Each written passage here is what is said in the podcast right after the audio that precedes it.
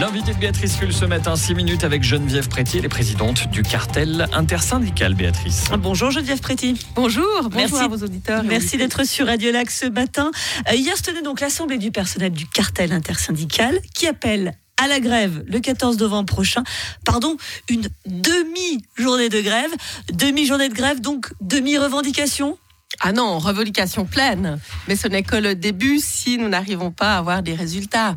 Euh, il y avait même une proposition de faire euh, deux heures de grève, mais il y a eu une large majorité pour une demi-journée, donc ce, que- ce qui veut dire que euh, le personnel de la fonction publique euh, est décidé à défendre ses droits, à avoir une adaptation du salaire juste. Alors c'est quoi le problème cette fois-ci? Le problème cette fois-ci, c'est qu'en fait, l'indexation, c'est nécessaire pour garder euh, un salaire euh, réel. Sinon, on perd du salaire. Et en fait, en 2021, il n'y a pas eu euh, d'indexation. En 2022, elle était partielle. En 2023, euh, l'inflation calculée par le Conseil d'État dans son projet de budget serait à 2%. Donc, c'est une perte sur trois ans de 3,16%. Le Conseil d'État qui a pourtant dit oui aux annuités, qui va créer 355 postes l'année prochaine.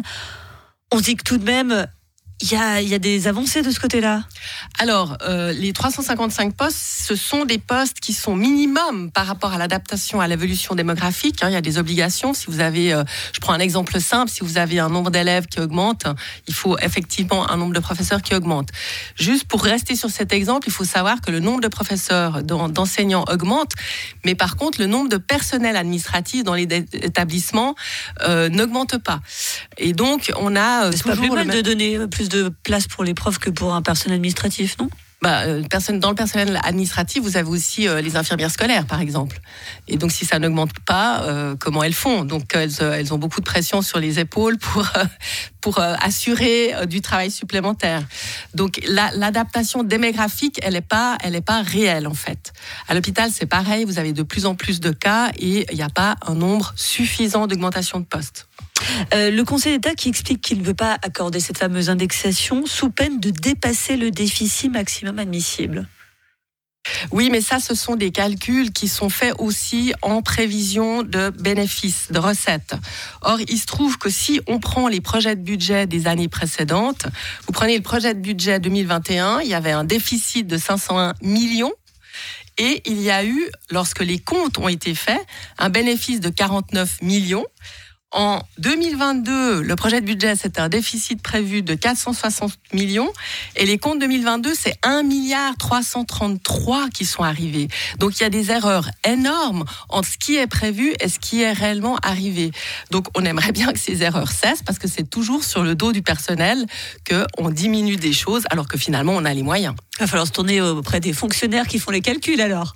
Oui, oui, oui, tout à fait. C'est ce qui a été demandé à Madame Fontanet. Ils ont revu un peu leurs calculs, mais on est encore dans le doute de savoir si ces déficits sont pas euh, quelque peu politiques. Vous voulez dire quoi Qu'on abaisse les, les- les bénéfices possibles pour ne pas accorder aux fonctionnaires? Vous pensez qu'il est aussi Mais par exemple- il est si retort que ça, le Conseil d'État, Nathalie Fontanet? Par exemple, l'année dernière, nous n'avons pas eu l'indexation complète. Lors du résultat des comptes, il y aurait pu avoir un geste vers la fonction publique, mais aussi vers l'adaptation des rentes pour attribuer une partie de cette recette pour du rattrapage. Ça n'a pas été fait.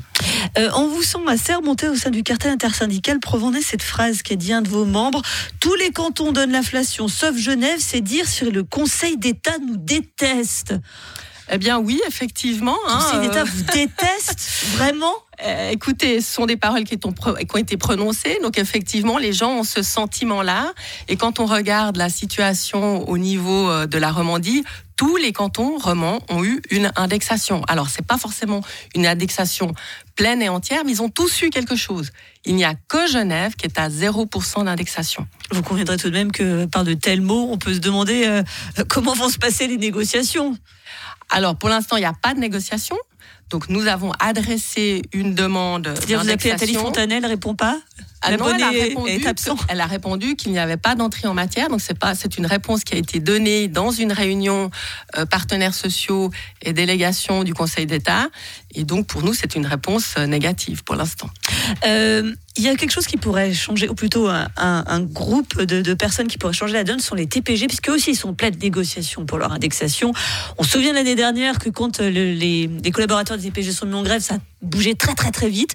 En fait, pour dire la vérité, vous espérez qu'ils vous rejoignent sur cette question-là pour faire avancer votre cause Écoutez, nous, on espère que l'indexation, elle sera euh, alignée sur les revendications de l'Union syndicale suisse qui demande 5%, parce que je rappelle juste que l'indice des prix à la consommation sur laquelle se, se calcule l'indexation n'inclut pas la, hausse des primes d'assurance maladie. Donc, si les TPG ont leurs revendications qui sont euh, euh, entendues, si nos revendications sont entendues, on n'ira pas dans la rue. Mais comme c'est pas le cas, on ira. Et si les TPG vont en même temps, eh ben oui, on sait que ça marche.